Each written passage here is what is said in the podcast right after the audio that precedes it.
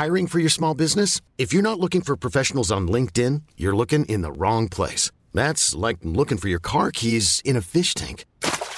LinkedIn helps you hire professionals you can't find anywhere else, even those who aren't actively searching for a new job but might be open to the perfect role. In a given month, over 70% of LinkedIn users don't even visit other leading job sites. So start looking in the right place. With LinkedIn, you can hire professionals like a professional. Post your free job on linkedin.com slash achieve today.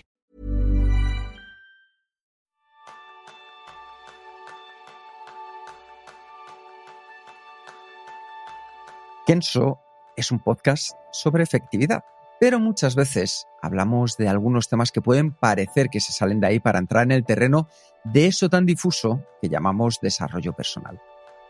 ¿Acaso estamos perdiendo el foco? Queremos creer que no. Pues ese va a ser el tema principal del programa de esta semana, donde vas a aprender cómo lograr una mayor efectividad gracias al desarrollo personal. Bienvenidos a un nuevo episodio de Kenso, el podcast donde descubrirás cómo vivir la efectividad para ser más feliz. Yo soy Raúl Hernández, aprendiz en desarrollarme para ser más efectivo.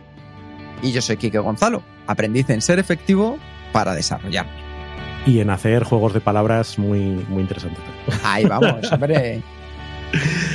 Pues lo dicho, bienvenido, bienvenida a este nuevo episodio y vamos a hacer como las líneas aéreas, ya sabes que damos especial bienvenida y especial agradecimiento a nuestros patrones, a las personas que nos apoyan a través de Kenso Círculo, que puedes acceder a través de kenso.es barra círculo y en especial hoy para Mark Berenguer, que es eh, el último o el más reciente de nuestros mecenas. Ya sabéis que gracias a vuestro apoyo mensual, pues este podcast tiene más fácil salir adelante eh, que recibís a cambio de vuestra suscripción, pues eh, ventajas como descuentos en nuestros cursos, acceso a un episodio extra cada mes en el que reseñamos uno de esos libros que tanto nos gusta y sobre todo, lo más importante, nuestro eterno y gran agradecimiento. Así que ya sabes, si quieres apoyarnos un poquito más, aparte de con tu escucha, accede a kenso.es barra círculo y allí puedes hacerte nuestro patrón, nuestra patrona pero ya no hacemos más publicidad, de momento. y vamos a empezar con el, con el episodio de hoy, que como decía aquí que en la introducción, a veces parece, yo estaba echando un vistazo a la hora de preparar este episodio de qué hemos hablado en los últimos, en los últimos tiempos. Eh, hemos hablado de estrés, hemos hablado de felicidad, hemos hablado de emociones, que son cosas que aparentemente se salen de ese paraguas de la efectividad, sobre todo si pensamos en la efectividad en ese paradigma más reduccionista, ¿no? De, listas de tareas, de gestión del correo electrónico y de gestión del tiempo. Mm, efectivamente, efectivamente. Yo creo que esta es una de las cosas que más a menudo sucede, Raúl, y con la que muchos de vosotros que nos estáis escuchando probablemente entendáis y comprendáis por qué hablamos de efectividad personal. Hace años, cuando la gente te decía que quería ser más organizada, pues en las empresas estaba en ese famoso curso de gestión del tiempo. Un curso maravilloso que durante pues, años nos, nos pudo ayudar. Pero ¿qué sucede? Que todos sabemos que las palabras importan. Y el tiempo, pues lamentablemente no se gestiona. ¿Tú cuántas horas tienes al día, Raúl? Bueno, últimamente eh, menos que, que, lo normal, porque duermo más de lo que dormía antes, así que. Pero sí, 24, 24, ni una más ni una menos. 24 tienes tú, 24 tengo yo y 24 tienes tú que nos estás escuchando, con lo cual el tiempo no lo gestionamos. Podemos gestionar nuestros picos de energía cuando tenemos más para poder centrarnos en aquellas tareas más importantes. Podemos gestionar aquellos recursos que podemos echar mano para que las tareas, las acciones nos vayan mejor en la vida personal o en la vida profesional. Podemos echar recursos pues, de las personas, mano esas personas, esa gestión, pero desde luego el tiempo va a ser el mismo para cada uno de nosotros cada día de la semana, cada día de nuestra vida. ¿Qué sucedió? Que de ahí pasamos al concepto ya marketingiano de productividad personal, donde ya se habla de hacer más con menos. ¿Y qué sucede? Que yo muchas veces, Raúl, he llegado a casa, me han preguntado, Quique, ¿qué tal el día? Y digo, oye, pues hoy he hecho un montón de cosas, pero no, no, no he tenido esa sensación de avanzar. Y otro día, ante la misma pregunta, Decía, hoy he hecho una cosa y esto sí que nos ha ayudado a avanzar. ¿Qué sucede? Que hacer más cosas no es sinónimo de estar haciendo las cosas correctas, que es la productividad. Y cada vez que yo escucho cosas como productividad extrema, productividad radical, máximo 24 horas, que parecen más títulos de películas que estados de ánimos que nos ayuden a ser felices y saber mucho mejor cómo organizarnos, pues esto de la productividad lo podemos dejar como que de lado. Y por eso nosotros hablamos de la efectividad, que la efectividad es hacer las cosas correctas en el momento correcto y de la manera correcta. Y desde ahí conseguir ese desarrollo personal que cada uno de nosotros llevamos con nuestro potencial y que podemos aprovecharlo al máximo manteniendo, y ojo, esto es muy importante, nuestro propio estilo, que es único, que es diferente al de los demás. Sí, eh, yo cuando, cuando estábamos preparando este, este episodio me venía a la cabeza la sintonía de una sitcom que, que, hubo hace años que se llamaba Matrimonio con Hijos y que había una canción, no sé si atreverme a cantarla, bueno, qué demonios. Dale, dale, por favor. Venga, hemos venido a jugar.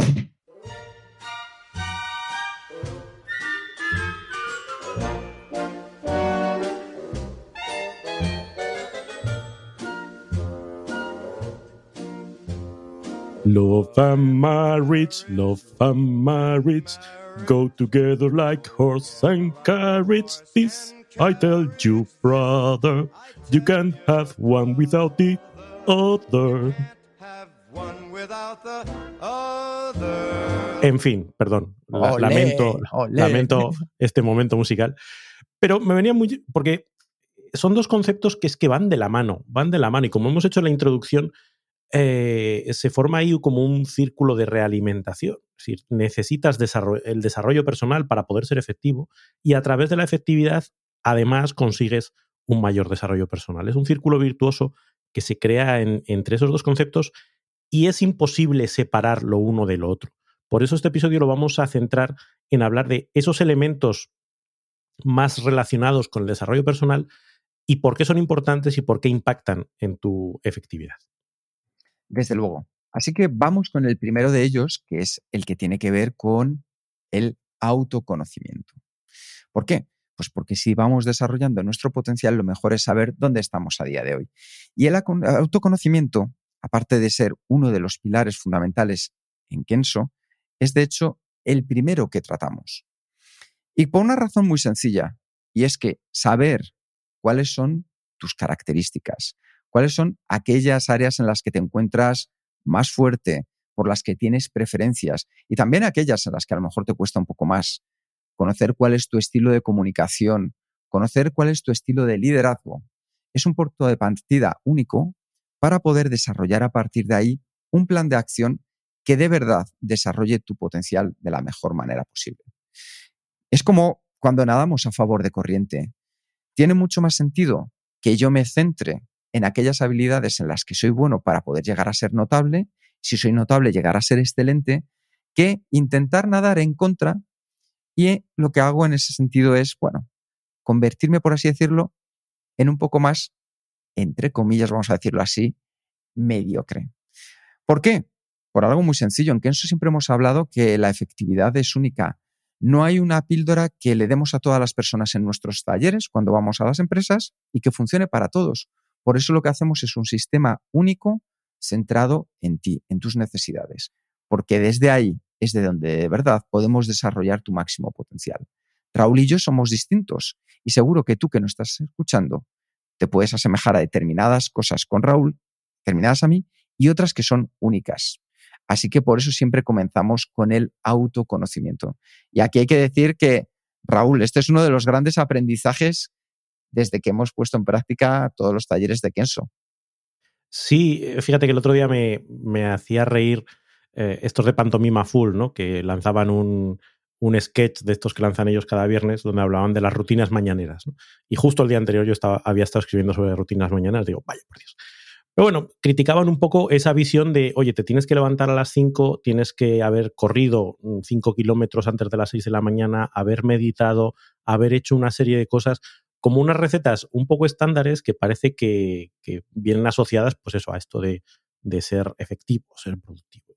Y te reías porque dices, pues es verdad que el cliché a veces parece que va por ahí, pero es que no tiene nada que ver con lo que nosotros desde luego defendemos. Habrá gente a la que eso de levantarse a las 5 de la mañana le venga muy bien, porque su cronotipo es de madrugador y sus circunstancias personales le permiten hacerlo. Y si eso me lo propones a mí, pues me matas para ese día y para el resto de la semana. Por eso eh, no existe el café para todos. Por eso no puedes aplicar la misma receta a todo el mundo y por eso es muy importante conocerte a ti mismo, conocerte a ti misma, para que puedas ir identificando cuáles de las herramientas, cuáles de las técnicas se adaptan a ti, para que puedas ir probando, para que puedas ir experimentando y a partir de ahí ir construyendo tu propio sistema personalizado, tu propio conjunto de, formas de actuar.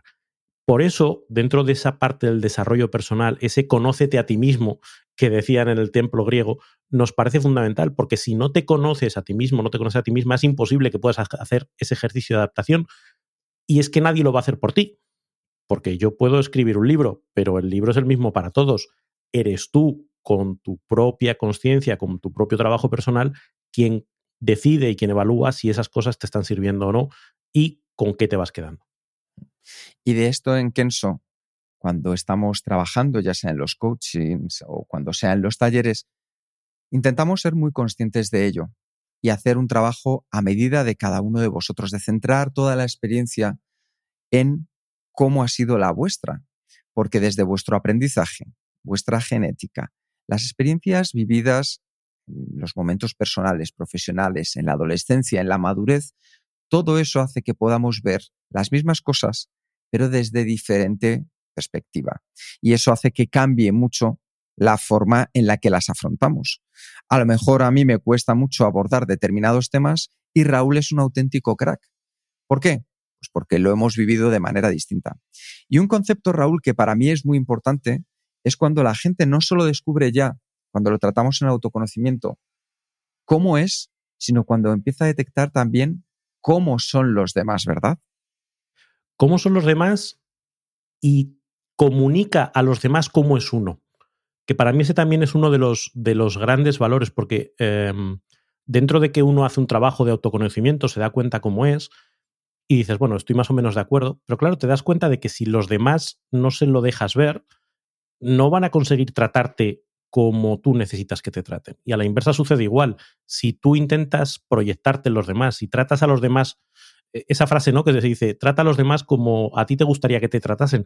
Pues no, no es así. Trata a los demás como a ellos les gusta que les traten, que puede ser parecido o muy diferente a como, a como eres tú. A mí me pasa, por ejemplo, yo soy de, aunque no lo parezca en el podcast, pero soy de hablar poco y escuchar más, ¿vale? Eh, hay gente que es de hablar mucho Claro, si yo a la persona que habla mucho la trato como a mí me gustaría que me tratara, le diría, pues calla un poco, silencio, calma, vamos a calmarnos. Pero esa persona lo que necesita es explayarse, necesita contar muchas cosas. Pues yo lo que tengo que hacer es adaptarme a esa persona y adaptarme a su estilo comunicativo o cuando menos poner encima de la mesa, de, a ti te gusta hablar, a mí no me gusta que me hablen, vamos a ver si encontramos un punto, un punto intermedio. Pero se trata, como bien dices, de, que esas preferencias queden encima de la mesa, tanto las propias como las de los demás, y a partir de ahí podamos encontrar la mejor manera posible de hacerlas compatibles. Porque si no, una de dos, o nos hacemos sumisos y aceptamos las preferencias de los demás y nos hacemos chiquititos, o nos hacemos agresivos y vamos imponiendo nuestras preferencias, nuestra forma de ver el mundo a los demás. Ninguna de esas dos soluciones es muy sostenible ni muy recomendable a largo plazo. Y si a ti que nos estás escuchando decides que ha llegado el momento para poner esto en práctica, te vamos a recomendar una cosa muy sencilla. A partir de ahora, presta especial atención a los patrones de las personas con las que estás hablando, comunicándote en tu día a día personal o profesional. Fíjate primero si las cosas como te las cuentan es desde un punto de vista más racional o más emocional.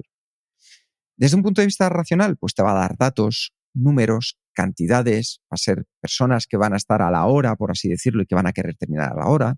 Te van a decir, tengo 30 minutos para tratar estos cinco puntos. Ahí estamos hablando de una persona más racional. Una persona más emocional, pues te va a preguntar cómo te ha ido el fin de semana, qué tal la familia, si has llegado bien, quieres tomar un café. Es decir, va a haber un poco de chit chat antes de ir al tema en concreto. Ahí tú ya tienes una información sobre la cual ya puedes empezar a preparar tu discurso.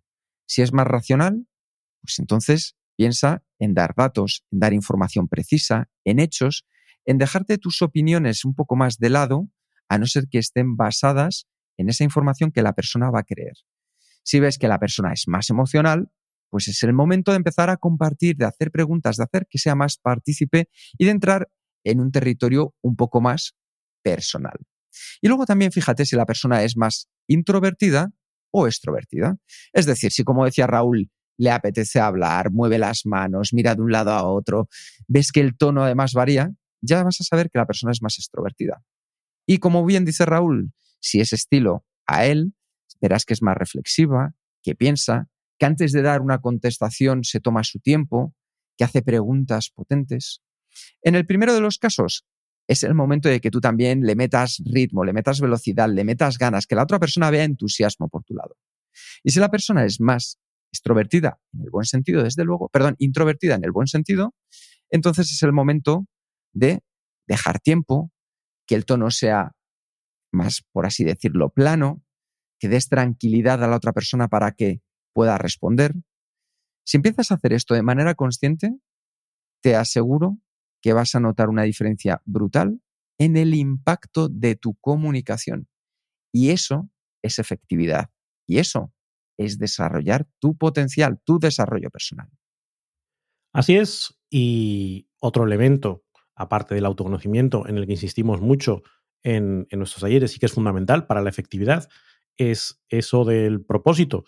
Eso que Quique tanto, tanto le gusta y tanto utiliza como faro en, pero claro, tú piensas que cuando hablamos de efectividad pensamos en, un resultado, en qué quieres conseguir.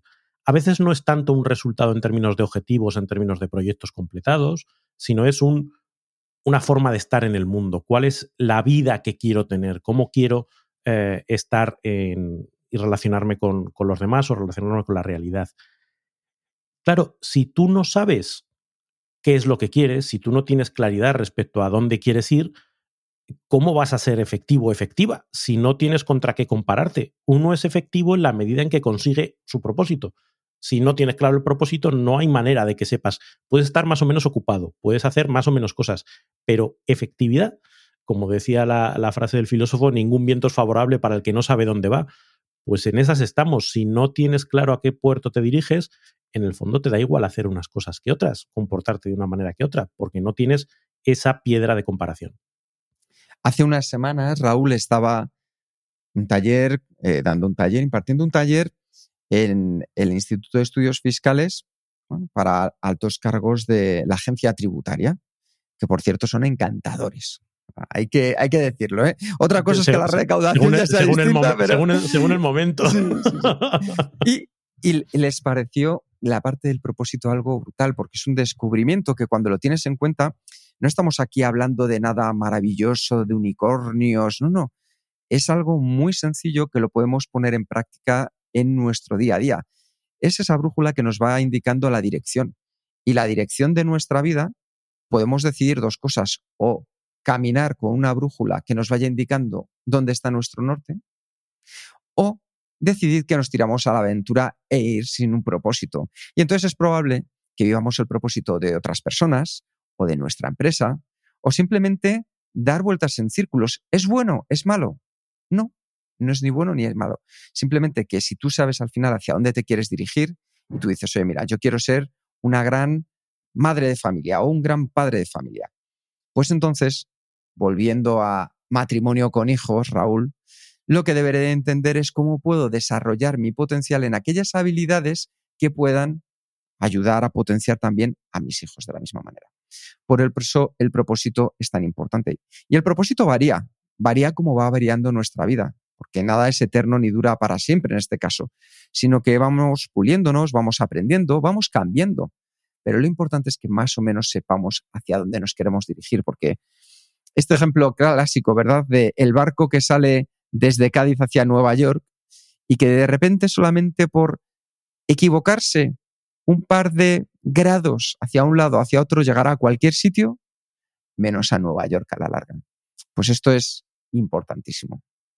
hay que ir ajustando el ritmo de manera permanente. Eh, y para eso sirven las brújulas, precisamente para cada X kilómetros o cada X millas náuticas en este caso, ir viendo si vas en la dirección adecuada o si tienes que girar un poquito el timón. Al final, el propósito es eh, esa herramienta que eh, en el día a día y ante las pequeñas y grandes decisiones de la vida te ayuda a elegir por un lado o por otro. Cuanto más claridad tengas en el propósito, cuando más visión concreta de, lo que quieres conseguir o de cuáles son tus valores o cuáles son los elementos que realmente contribuyen a ese propósito, más fácil va a ser que esas decisiones sean evidentes, menos te lo vas a tener que pensar. Muchas veces no se trata de hacer una lista de, pros y contras, sino que es que te, te, nace de dentro. Cuando tienes claridad en el propósito, es mucho más fácil tomar decisiones y actuar. Yo siempre lo recomiendo. Raúl, un preguntarnos ¿para qué me levanto todos los días de la cama? Esa respuesta es una de las claves para nuestro día a día. Para disfrutar, para tener claro, para priorizar. Si de verdad sabes hacia dónde te diriges en el propio día a día, es más fácil que seas un poco más feliz y que te desarrolles. De hecho, me preguntaban en, en este mismo curso, me decían, oye, pero tú, en general, ¿cómo lo haces para ser feliz? Yo les decía, es que la felicidad no se encuentra en los placeres momentáneos, puntuales o en aquellos grandecitos que también para mí la felicidad se basa en todas aquellas cosas que puedo hacer de manera repetida cada día. Si para mí mi propósito, lo he contado alguna vez en este podcast, es ser roca y agua, eso significa que poder salir todos los días a pasear con mis perras me hace feliz. Que me dé el sol me hace feliz. Que pueda hacer un poco de deporte me hace feliz. Que pueda trabajar con mis amigos en algo que me apasiona me hace feliz. Y eso no deja de ser un voto, Raúl, que yo cada día en las acciones que tomo me hace que vaya hacia una urna o hacia otra, hacia la urna de mi propósito o hacia una urna distinta. Entonces yo prefiero poner votos en la urna de mi propósito. Y relacionado con la pregunta que planteabas, ¿por qué me levanto por las mañanas? Si no tienes claridad respecto a eso, si cuando te haces esa pregunta te entran los siete males, tienes algo en lo que trabajar mucho antes que en listas de tareas, eh, criterios de priorización y demás historias. Porque si no tienes eso resuelto, todo lo demás que hagas, pues tiene un impacto o una importancia bastante relativa. Desde luego. Hiring for your small business? If you're not looking for professionals on LinkedIn, you're looking in the wrong place. That's like looking for your car keys in a fish tank. LinkedIn helps you hire professionals you can't find anywhere else, even those who aren't actively searching for a new job but might be open to the perfect role. In a given month, over 70% of LinkedIn users don't even visit other leading job sites. So start looking in the right place. With LinkedIn, you can hire professionals like a professional. Post your free job on linkedin.com slash achieve today. Hold up. What was that? Boring. No flavor. That was as bad as those leftovers you ate all week. Kiki Palmer here, and it's time to say hello to something fresh and guilt-free. Hello Fresh. Jazz up dinner with pecan-crusted chicken or garlic butter shrimp scampi. Now that's music to my mouth. Hello Fresh. Let's get this dinner party started. Discover all the delicious possibilities at hellofresh.com.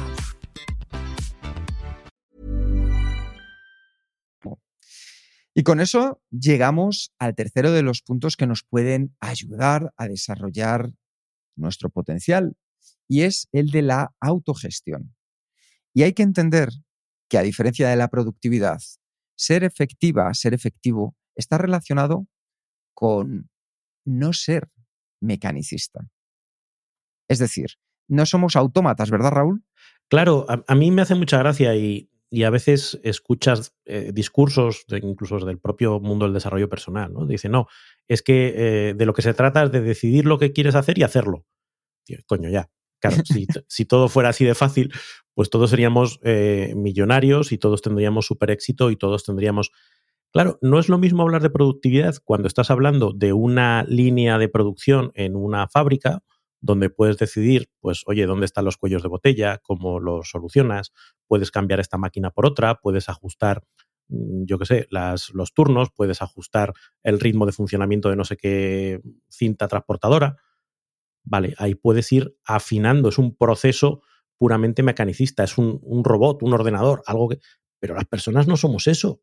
Las personas somos de carne y hueso, somos de emoción, somos de estados de ánimo, somos de, momentos, somos un cerebro mucho menos perfecto y mucho menos racional de lo que nos gustaría que, que fuera, con lo cual tenemos tentaciones, tenemos eh, momentos de cansancio, momentos donde no, donde no hay energía, momentos donde la atención se nos va, tenemos un montón de cosas que hacen que no seamos tan fáciles de programar como ese elige lo que quieres hacer y hazlo. Pues eso, que ya, ya, ya, ojalá fuera tan fácil. Por lo tanto, cuanto más avances en gestionar todos esos elementos que nos hacen humano y más lo tengas razonablemente controlado, más fácil va a ser que te redirijas en el camino de productividad o de efectividad. Nunca va a ser un camino perfecto, nunca va a ser esto lo tengo solucionado, check, y ya no me tengo que volver a preocupar nunca más de esto. Eh, si tienes tendencia a la distracción, es algo con lo que vas a tener que estar peleando de manera continua. Si tienes tendencia a ser muy dependiente de tu estado emocional para trabajar, es algo que vas a tener que ir eh, cambiando a lo largo del tiempo. Eh, para construir hábitos necesitas pasar por unos momentos de construcción del hábito que no suelen ser fáciles. Para desarrollar una habilidad tienes que pasar por los momentos de, de miedo, de vergüenza, de lo hago mal. Y eso te va a pasar cada vez que desarrolles una nueva habilidad. No hay una forma de desarrollar una habilidad eh, al estilo de Neo en Matrix, de me tomo una pastilla o me, me, clavo un chisme por aquí por la nuca y ya sé hacer kung fu. Pues mira, en la vida real eso no pasa y para aprender a hacer kung fu tienes que empezar despacito y llevarte un par de galletas y poquito a poco vas adquiriendo esas habilidades. Por lo tanto, esa, esa capacidad de gestionar todos esos elementos te van a hacer más efectivo, más efectiva si eres capaz de controlar esas, ese, ese aspecto humano que hay en ti. Y me encanta esta mentalidad del crecimiento que estabas compartiendo con nosotros, Raúl, porque va asociada a la efectividad también en un concepto que para mí es clave y es menos es mejor. Es decir, si yo quiero aprender kung fu, judo, karate, taekwondo, chikun, al final, ¿qué es lo que voy a hacer? Cinco cosas terriblemente mal, pero diré, eh, eh, que sé un poco de todo. Hay que perder el miedo a esta sensación que hay ahora mismo de se nos va algún tren. Por supuesto que se nos tienen que escapar trenes. A montones. Y eso es claro. y esa es la clave del crecimiento. Que se escapen todos los trenes que se tienen que escapar, excepto el que de verdad es el tuyo. Si tú quieres ser el mejor repartiendo galletas o la mejor repartiendo galletas a estilo kung fu, haz kung fu, hazlo bien, céntrate, disfruta, aprende, repite un día, otro día, al día siguiente, con lo bueno y con lo malo. Porque entonces serás un artesano del kung fu. Si tú lo que quieres es al final probar absolutamente todo de todos tus desarrollos, volvemos al resultado mediocre, que es que haré muchas cosas, pero muchas mal, como esta frase que tú decías, ¿verdad? Muchas veces Raúl de Bruce Lee, temo más al que ha practicado un golpe mil veces que al que practica mil golpes una vez. Y esa es parte de la mentalidad del crecimiento. Fíjate, eh, curiosamente, eh, esta semana estábamos grabando uno de los episodios reseña que, lanzamos para nuestros patrones en Kenso Círculo. Hablábamos del libro 4.000 horas eh, y si te apuntas a Kenso Círculo podrás escuchar esa, esa reseña. Y ese era uno de los mensajes importantes y, relevantes, es decir, tenemos que asumir la, nuestros límites, tenemos que asumir el hecho de que no vamos a poder hacer todo lo que querríamos hacer, no vamos a poder leer todos los libros que querríamos hacer, no vamos a poder practicar todos los deportes que nos gustaría hacer, no vamos a poder visitar todas las cosas que nos gustaría, eh, los lugares que nos gustaría visitar. Y de hecho, esa tendencia a intentar llegar a todo lo que nos hace es diluirnos, porque muchas veces los resultados y, cuando obtenemos el fruto de una dedicación es cuando hemos pasado eh, la travesía del desierto hemos pasado esos primeros momentos donde nos cuesta, esos primeros momentos donde parece que no avanzamos, esos primeros momentos donde todo es difícil. Ser capaces de sostenernos y de autogestionarnos durante ese periodo es lo que nos hace llegar al punto donde dice, ah, vale, ahora sí, ahora sí puedo sacarle el resultado. Hablaban en el libro, por ejemplo, de una relación. Pues si tú eh, tienes que aguantar una relación durante un tiempo largo, para que esa relación dé los frutos en términos de confianza, de estabilidad, de apoyo mutuo, de si pretendes encontrar eso en la primera semana y cuando no lo encuentras pasas a otra, siempre vas a estar picando de aquí, de allá, de aquí, de allá, porque no vas a encontrar satisfacción. No, es que la satisfacción viene precisamente de dejar de piquetear, viene del el compromiso a medio largo plazo. Y eso pasa en muchos otros ámbitos de la vida. Y es muy interesante lo que estabas comentando ahora mismo, Raúl, por un tema muy concreto. Hablabas justo al comienzo de la parte de autogestión que la mayoría de nosotros ya no trabajamos en las fábricas. Cuando tú te trabajabas en las fábricas, te decían, oye, hay que poner 2.000 tornillos al día. Cuando habías puesto 2.000, sabías perfectamente que tu tarea estaba terminada y había finalizado tu jornada. Raúl, yo te pregunto a ti y a, cualquier oyente que nos estés escuchando, ¿tú sabes cuándo termina a día de hoy tu jornada? Mm, eh, ni cuándo termina, ni qué es lo que tengo que hacer, ni qué es lo que más importante, ni cuándo puedo levantarme al baño. En fin, nadie nos dice, incluso en trabajos aparentemente más, eh, más regulados, todos tenemos una capacidad de autogestión o de toma de decisiones mucho más elevada de la que tendría un obrero en una fábrica a principios del, siglo XX o a finales del XIX. Por lo tanto, necesitamos ejercer esa responsabilidad, esa toma de decisiones respecto a qué queremos hacer, cómo lo queremos hacer, cuándo lo queremos hacer. Hay un montón de momentos donde somos nosotros los que llevamos el timón. Y además a esto se suma que vivimos en una sociedad del conocimiento, pero una sociedad también que ha hecho que aparezca un fenómeno nuevo, que es el llamado fenómeno con el acrónimo FOMO, en inglés Fear of Missing Out, o lo que viene siendo lo mismo, eh, una patología de estar pensando en todas aquellas cosas que pueden estar haciendo de manera muy gratificante los demás, pero tú estás ausente de ellas. Miedo de perdernos algo. Cada vez que vamos a Instagram y vemos esos lugares maravillosos donde aquella persona se está haciendo una foto sonriendo, yo lo cuento muchas veces, yo que vivo en el centro de Madrid y veo cómo están haciéndose fotos los eh, influencers o las influencers y veo que para una buena foto se están pasando 45 minutos. Claro, pero nosotros vemos solamente esa foto como resultado final.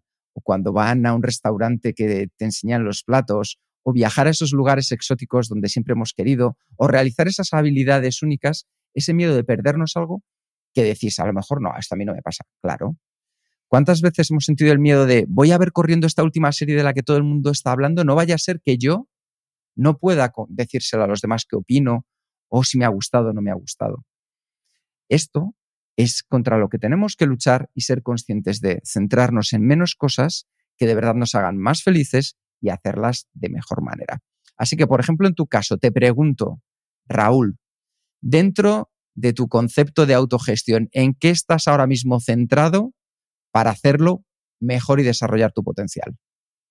Pues mira, en mi caso particular, la parte de gestión que más eh, estoy trabajando últimamente tiene que ver con centrarte en aquello que depende de ti y desvincularte emocionalmente de lo que depende de otros.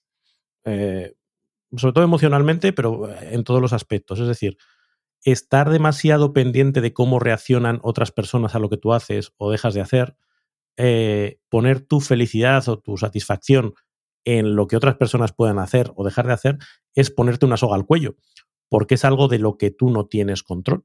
Tú puedes esforzarte todo lo que quieras en poner tus. Eh, eh, en hacer lo que a ti te parece que es más adecuado, pero no puedes hacerlo pensando y es, con esto conseguiré que la otra persona reaccione de tal o cual manera sino que tienes que ser capaz de decir, mira, yo lo voy a hacer porque creo que era lo mejor, pero independientemente de lo que la otra persona haga, eh, va a estar bien.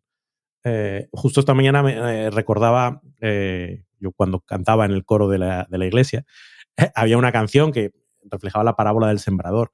venía a decir eso y esta vez no voy a cantar. Pero decía que un sembrador fue a sembrar lo mejor de su semilla, parte caía en el surco, parte en la orilla. La primera daba fruto porque el agua la asistía, la segunda se agostaba y se moría. Pero luego el estribillo decía, no es culpa del sembrador, no es culpa de la semilla, la culpa estaba en el hombre y en cómo la recibe. Pues esto es igual, uno tiene que ser sembrador con la conciencia de que está siendo el mejor sembrador que puede ser y que está sembrando la, mejor semilla que puede ser, pero a veces esa semilla no va a caer en terreno fértil y no puedes hacer nada para evitarlo, no puedes anclarte a querer que toda tu semilla caiga en el sitio y florezca. No, tienes que ir buscando terrenos fértiles, pero, pero desvincularte de eso. Así que gracias por este ratito de terapia. Pero me parece de lo más interesante, Raúl, lo que acabas de comentar, porque has pasado por los tres puntos que hemos comentado, el autoconocimiento, el ser sembrador, el propósito, el para qué, el saber dónde sembrar y ahora, de verdad, hacerlo, centrarme en esa tarea, que yo creo que es fundamental en el día a día, que entendáis cómo se unen estas piezas del puzzle para al final conseguir resultados que se apalancan, es decir, que de por sí no es que se suman, es que multiplican sus efectos de manera exponencial si los ponéis todos a trabajar al mismo tiempo. Así es. Con esto vamos, Raúl, a una en la que tú eres el cuarto punto después de tratar el autoconocimiento, el propósito, la autogestión. Vamos a una en la que tú eres una auténtica figura, el desarrollo de habilidades. Bueno, discutible, pero gracias. Indiscutible, has dicho. Discutible, discutible. claro, tú piensas, eh, está esta frase eh, o esa figura que llaman el martillo de oro, ¿no? Esa, esa idea de que cuando la única herramienta que tienes es un martillo, todo problema comienza a parecerse a un clavo. Es decir, como solo tienes un martillo, pues todo lo intentas resolver dando martillazos. Aunque lo que en ese momento se requiera sea un destornillador, pero como tú no lo tienes, pues a martillazos. Desarrollar habilidades es el equivalente metafórico a tener una caja de herramientas cada vez más grande, cada vez más variada, cada vez más versátil. Yo suelo decir, y esta es una frase que sí que me apunto yo, que cuantas más habilidades tengas y más desarrolladas estén, más probable es que tengas suerte. Nada te asegura el 100% del éxito, porque en la vida pues, hay circunstancias que escapan fuera de tu control. Pero si tú tienes habilidades variadas, habilidades que además se complementan entre sí, habilidades que, como decíamos antes, no son solo picoteos, sino que profundizas lo suficiente en ellas como para que realmente sean útiles, te puedes enfrentar a una gama de eh, problemas o de retos mucho más amplia. Vinculado a lo que decía antes del martillo, pues es como si en vez de un martillo tuvieses un martillo y un destornillador y una ah, llave inglesa y un taladro y un pues puedes hacer muchos más proyectos de bricolaje que si solo tienes un martillo. Por eso, cuando hablamos de efectividad, nuestra capacidad para alcanzar objetivos y de enfrentarnos, a retos, de enfrentarnos a retos depende de esa caja de herramientas. Si es pequeñita y poco surtida, pues es que no vamos a tener muchas posibilidades de lograr cosas. Por eso es muy importante darse cuenta qué herramientas necesitamos, teniendo en cuenta el propósito que teníamos, teniendo en cuenta la parte del autoconocimiento. ¿Qué herramientas necesitamos para cumplir eso? Pues cuando lo sepamos, encargarnos de adquirir esas herramientas, de pasar por el proceso de aprendizaje para adquirir esas herramientas. Y una cosa fundamental, Raúl, ¿puedes poner ejemplos de qué son habilidades? Hay una, una, una frase que me gustaba mucho que venía a decir que habilidades es cualquier cosa que te permita eh, aprovechar oportunidades o enfrentarte a retos y que además sea de manera, de manera sostenible en el tiempo, es decir, que, lo mantengas a lo largo del tiempo, no que aprendas a hacer algo hoy y dentro de un mes ya no sepas hacerlo, ¿no? sino que lo incorpores a tu, a tu acervo de manera permanente. Eh, habilidades es todo aquello que te permite ampliar tu abanico de acción. ¿Qué quiero decir con esto? Por ejemplo, si yo no sé escribir, lo más básico, pues no me puedo comunicar de forma escrita con personas. Es así de sencillo. Puede, que sepa hablar, pero si no tengo una persona delante, pues no voy a poder comunicarme. Ahora, si sé hablar y escribir, puedo elegir si comunicarme eh, de manera em, oral o de manera eh, escrita. Si además, por ejemplo, tengo habilidades tecnológicas que me permiten, no sé, conectar una webcam, em, poner un foco y tener un micrófono, puedo hablar con personas en el bar, pero también puedo hablar con personas en YouTube. O puedo grabar un podcast. Cosa que si no tengo esas habilidades no puedo hacer. Esto lo puedes llevar a cualquier terreno de tu vida. Si yo sé freír un huevo, pues lo que puedo hacer son huevos fritos. Ahora, si lo que puedo hacer es eh, cocinar unas lentejas, pues puedo hacer huevos fritos o lentejas. Si puedo cocer pasta, pues tengo más variedad. Pues se, abre mi abanico de posibilidades cada vez que desarrollo una nueva habilidad que muchas veces pensamos en grandes habilidades, a veces son microhabilidades. A veces es, oye, ¿cómo aprendo a cocinar el pollo, que nunca lo he hecho, pero ahora que ya lo sé, lo incorporo. Y ahora, pues como el pollo, lo, empano. No es que tengo que aprender a cocinar, es tengo que aprender la microhabilidad que me permite ampliar un poquito más mi campo de acción. Esto me encanta lo que acabas de decir al final, Raúl, porque para alcanzar la maestría en cualquier habilidad que tú decidas, lo importante es comenzar con el primer paso. Y para decidir cuál es el primer paso, lo que te tienes que ir es a la mínima parte posible y accionable que puedas mantener en el tiempo de esa habilidad. Podemos hablar de comunicación. Si tú quieres mejorar la comunicación, por ejemplo, una mínima parte sostenible y accionable de la habilidad de comunicación es, a partir de ahora, antes de hablar, voy a dejar que pasen dos segundos. Dos segundos, pues para demostrar tranquilidad, para demostrar que he escuchado, para demostrar respeto y empatía a la otra persona. Así es como podemos ir desarrollando las habilidades. Una vez que yo ya me sienta cómodo, esperando dos, cómodo, esperando dos segundos, puedo pasar al siguiente paso. ¿Y ese siguiente paso cuál puede ser? Empezar en lugar de, a la hora de responder, contar mi libro, hacer una pregunta. Todo eso es lo que hace que vaya mejorando mi habilidad de comunicación. Habilidades hay muchas. Si os interesa, dejádnoslo en las notas o en los comentarios, porque una de las cosas en las que estamos trabajando a día de hoy en Kenso es en las habilidades del futuro. Habilidades como adaptabilidad, eficiencia, pensar en grande y en pequeño, asertividad, empatía, concentración. Si os interesa, nos lo decís y hablamos más en profundidad. Pero lo importante es que esa habilidad que tú quieras desarrollar a partir de hoy que nos estás escuchando, te vayas a la mínima acción sostenible que te pueda ayudar a seguir desarrollando tu potencial. Un segundo, dos segundos, y ahora hablo. ¿Veis cómo funciona de bien? Eso es. Sí, ahí hay una parte que, que, me parece muy importante cuando hablamos de desarrollo de habilidades, que muchas veces confundimos adquirir conocimientos con desarrollar habilidades.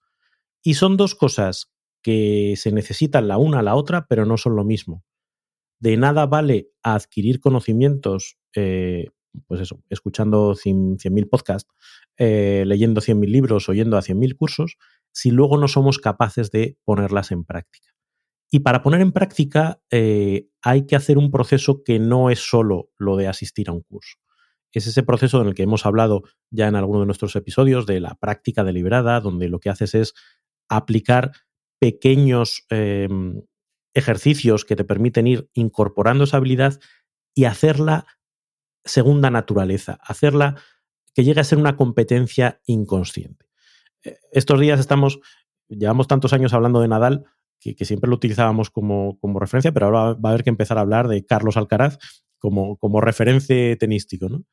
Pero claro, para Carlos Alcaraz poder hacer lo que hace en la pista, ha tenido que estar horas y horas y horas en la pista de entrenamiento repitiendo el mismo movimiento, el mismo movimiento, el mismo movimiento. No se ha leído un libro donde le explican cómo se hace el drive, ni responde en un examen cómo se hace drive. Lo que hace es incorporar esa habilidad a su día a día. Por eso, cuando te planteas adquirir una habilidad, me da igual si es hablar inglés, si es aprender a dar feedback, si es eh, aprender funciones de Excel, tienes que pasar por ese proceso que a veces es penoso y a veces es pesado y a veces es repetitivo, pero tienes que hacer 200 veces la función VLOOKUP para que luego sepas aplicar la, la función VLOOKUP sin pensarlo. De nada te vale saberte la fórmula aquí de memoria y tener que pensar en ella y espérate que lo tengo en los apuntes en algún lado. No, lo que tienes que hacer es tenerla tan incorporada en tu día a día que te salga sola. Ese es el objetivo del aprendizaje, porque sin eso lo que tienes es conocimiento, pero no la habilidad desarrollada. Y eso me parece que es importante marcar la diferencia por supuesto. Y saber que a la hora de desarrollar la habilidad podemos encontrar y descubrir referentes que nos ayuden y que nos marquen un camino. Oye, me gustaría comunicar al estilo de Obama. ¿Significa que al final tengo que hablar como Obama? No, ni mucho menos. Significa que ese estilo a ti te da pautas, patrones, aprendizajes que puedes ir siguiendo y al final con quien te tienes que comparar es con la versión tuya de ayer, de antes de ayer, de hace una semana, de hace unos meses, y que veas todo ese camino que has recorrido. Esa es, de verdad, la gran recompensa de desarrollar una habilidad. Sí, además integrarla en tu forma de ser, y esto nos vincula con el primer punto cuando hablamos del, autoconocimiento. Por ejemplo, oye, es que hay que meter humor en, las, en, la comunicación. Pues oye, si eres muy gracioso, pues a lo mejor te sale de manera natural y te sale muy fácil hacer monólogos. Pero si eres seco, eh, así castellano como yo, e intentas hacer un monólogo, es súper cringe. Entonces tendrás que buscar fórmulas de aplicar el humor, que tiene sus ventajas, pero adaptadas a ti. No pretendas copiar tal cual el estilo, porque entonces nos vamos a esa visión de, de, que un café para todos, de que como lo hace fulanito, yo también lo tengo que hacer igual. No, tú puedes identificar pistas, identificar microhabilidades, identificar microelementos, cogerlos, adaptarlos, probarlos y decidir con qué te quedas. Ese proceso de aprendizaje tiene mucho también de autoadaptación. Claro.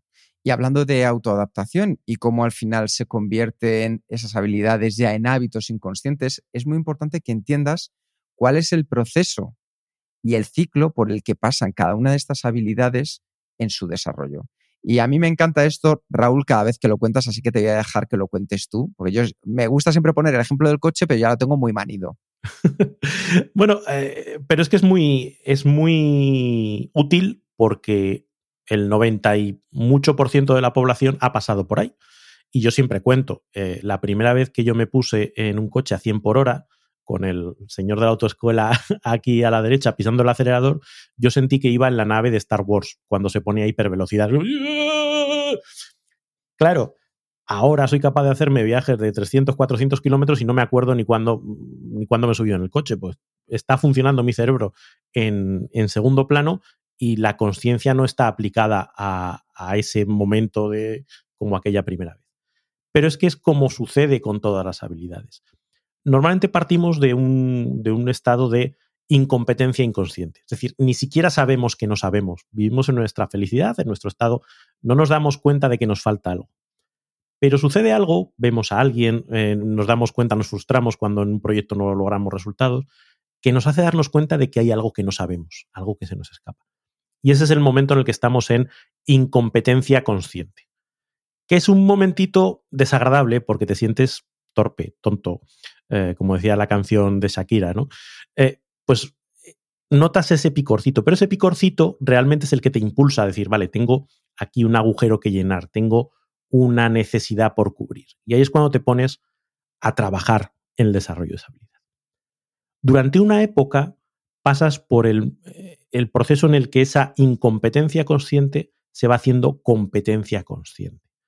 Es, por ejemplo, el, proceso por el que aprendes a conducir, en el que yo me acuerdo que me decían, no, es que tienes que cambiar de marcha cuando la aguja de las revoluciones llegue a 3000. Y entonces tú estabas con un ojo mirando las revoluciones. focalizado. Claro, 3000 y ahora cambiar. ¿Y cambiar cómo se hacía? Pisar el embrague, cambio, no sé qué.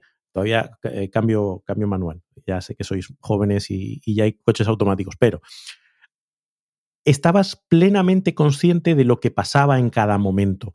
E, ese momento de subirte en el coche y decir, no, que tengo que ajustar, tengo que ajustar los, los, espejos, tengo que ajustar el cinturón, tengo que ajustar la altura del volante, tengo no sé qué, además, porque era lo que validaba el, examinador. ¿no? Todo eso lo haces de manera muy consciente y lo haces de manera repetida a lo largo del tiempo. Venga, hoy lo vuelves a hacer, hoy lo vuelves a hacer, hoy lo vuelves a hacer. Es ese, eh, lo que decía de, de esa práctica deliberada. Tienes que hacerlo tantas veces y de manera tan repetida que acabe siendo automático. Y es ahí a donde quieres llegar, a ese estadio de competencia inconsciente. Ya ni te acuerdas de, lo, de que sabes. De hecho, es probable que si alguien te pregunta, explícame cómo lo haces, tengas que pararte a pensar. Porque ya ha llegado un momento en que es tan automático que no recuerdas las referencias de cuándo cambio yo de marcha o cuando me lo pide el cuerpo. No estás fijándote en ningún. Ya es más intuitivo que, que ser fácil de explicarlo. Eso le pasa muchas veces a mucha gente que ha adquirido maestría. Sabe hacer las cosas, pero le cuesta mucho bajar al nivel del que no lo sabe. Un pastelero explícame cómo se hace un pastel. No, bueno, yo he hecho aquí cantidades, un poco no sé qué, y esto cuando, cuando ves que el bizcocho ya está, digo, ya, pero ¿cómo sabes que el bizcocho ya está? Dame pautas concretas. Ah, pues no sé, pues, pues tendría, pues supongo que la temperatura tiene que ser, pero es el color, pero el color que pantone tiene que ser. No, pero lo ves, lo ves. Bueno, pues ese estadio de competencia inconsciente es a donde tú quieres llegar con tu habilidad. Y ese círculo es el que vas recorriendo de manera constante. Porque además es un ciclo que nunca acaba. Cuanto más sabes de algo, más te das cuenta de lo que te falta por saber. Y hay una frase que me gusta mucho que dice que todos somos maestros de lo que ya sabemos y aprendices de lo que todavía no sabemos. Con lo cual uno nunca realmente es maestro de nada. Es maestro de algunas cosas, pero aprendiz permanente de todo lo que le falta por aprender. Por eso comenzamos nuestros podcasts preguntando a los invitados en qué son aprendices y nosotros también contando en qué somos aprendices de cada uno de los temas que vamos a tratar en cada capítulo. Esa mentalidad de crecimiento, de continuo crecimiento, es la que nos hace que sigamos desarrollando nuestro potencial. Y con esto ya, después de haber visto el autoconocimiento, el propósito, la autogestión y el desarrollo de habilidades, vamos con el último punto que te va a ayudar a desarrollar tu potencial. Y es la relación con los demás. Porque por muy bien que cocines, Raúl, a que a uno lo que le gusta es que prueben los platos muchas veces los demás. Sí, y además muchas de las cosas que haces lo haces para otros, no las haces para ti. Eh, cuando tú haces un trabajo normalmente no es para ti, cuando fabricas un producto o servicio pues no es para ti, es para que otros lo compren. Cuando intentas relacionarte pues con tus hijos o con tu pareja, haces las cosas para conseguir algo en conjunto. Ah, y es verdad, y es otro de los elementos que, planteaba el, libro de Oliver Burman, de las 4.000 semanas que hemos reseñado para Kenso Círculo, Em, a veces enfocamos la efectividad como algo individualista, de yo, mi propósito, mi tiempo, mi organización, mis prioridades, mis tomas de decisiones. Pero en realidad vivimos con otros y trabajamos para otros. Normalmente hay muy poquitas cosas que dependan solo de uno, con lo cual tiene que aprender a colaborar con los demás, tiene que aprender es como aquella frase, ¿no? De que si quieres ir rápido, ve solo, pero si quieres ir lejos, ve acompañado. Para tener impacto muchas veces necesitamos de los demás, dependemos de, de los demás. Por eso aprender a relacionarnos con los demás y aprender a influir, aprender a comunicar, aprender a llegar a compromisos, es un elemento fundamental de la efectividad. No puede haber efectividad sin eso salvo que estuvieses en una isla desierta al estilo Robinson Crusoe y mira, tú mismo con tu propio mecanismo te las arreglas, pero el resto del mundo no vivimos así. Y aún así, te buscas a un Wilson de la vida para que te ayude esa cabeza a pensar que estás acompañado. O sea, que esto es fundamental. Además, la relación con los demás lo que nos ayuda es a potenciar y ver las habilidades en otros y entender que porque yo haga las cosas de una determinada manera no es ni la única ni tiene por qué ser la mejor. Y aquí ya entran ciertas capacidades como la capacidad de empatía, pero también la, la, capacidad de asertividad. Es decir, la capacidad de empatía de ver qué es lo que esperan los demás, como muy bien decía Raúl al principio, y también la de asertividad, y es la de poder yo expresar de la manera correcta lo que llevo dentro, lo que pienso sobre un tema o mi estilo a la hora de comunicar. Eso Cualquier habilidad puede ser muy distinta y puede ser igualmente válida en el conjunto cuando nos relacionamos, por ejemplo, en un equipo, en una sociedad, en la propia familia. Si tú eres capaz de llegar a entender a los demás, será mucho más sencillo que desde ahí puedas influir de manera positiva en las decisiones y llegar a compromisos en los que ambos salgamos beneficiados o beneficiadas. Por eso es clave no solo saber dónde estoy yo, sino entender dónde están los demás. Hay una, idea que últimamente me anda dando vueltas a la cabeza. Cuenta, que es que los demás no son personajes secundarios en la historia en la que nosotros somos protagonistas. Es decir, desligarse, y yo peco mucho de eso, ¿no? del egocentrismo y de ver el mundo desde mi prisma.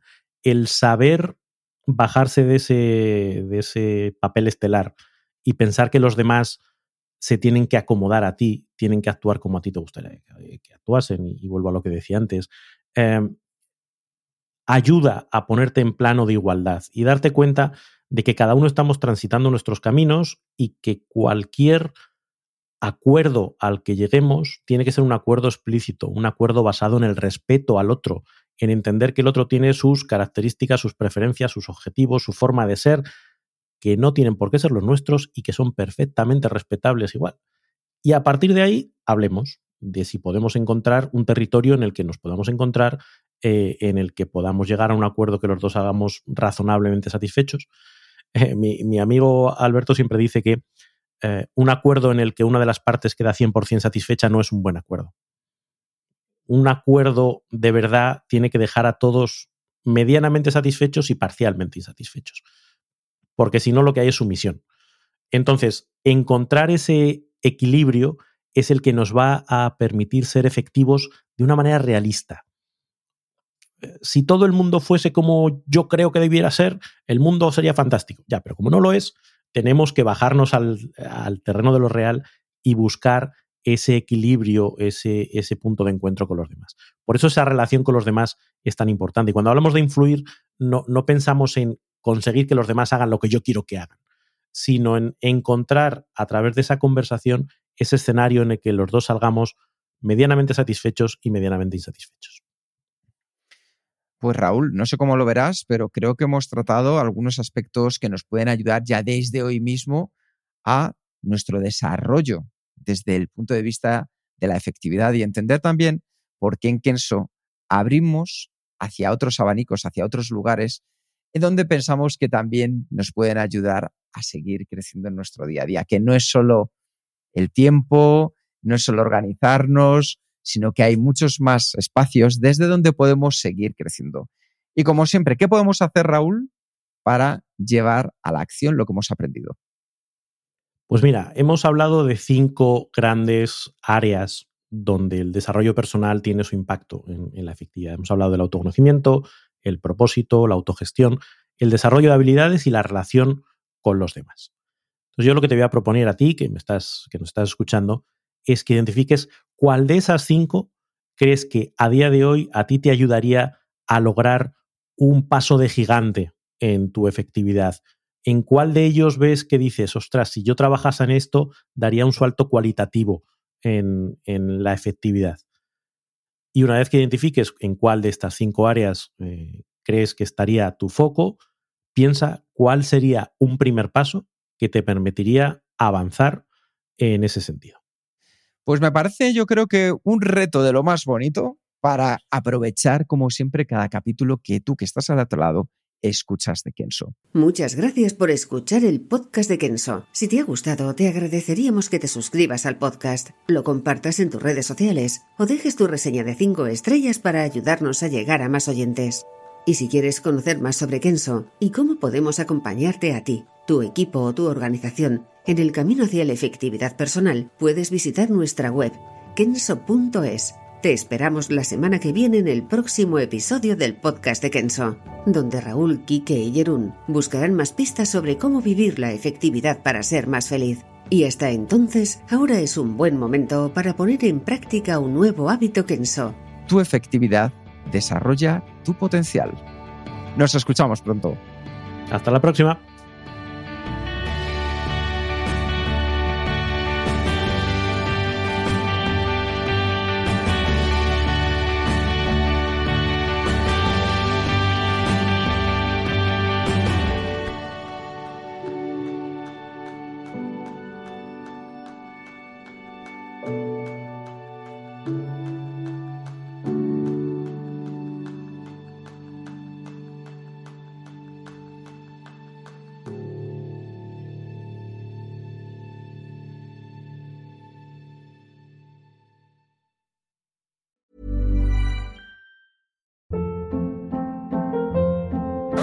Hold up. What was that? Boring. No flavor. That was as bad as those leftovers you ate all week. Kiki Palmer here, and it's time to say hello to something fresh and guilt-free. Hello Fresh. Jazz up dinner with pecan-crusted chicken or garlic butter shrimp scampi. Now that's music to my mouth. Hello Fresh. Let's get this dinner party started. Discover all the delicious possibilities at hellofresh.com.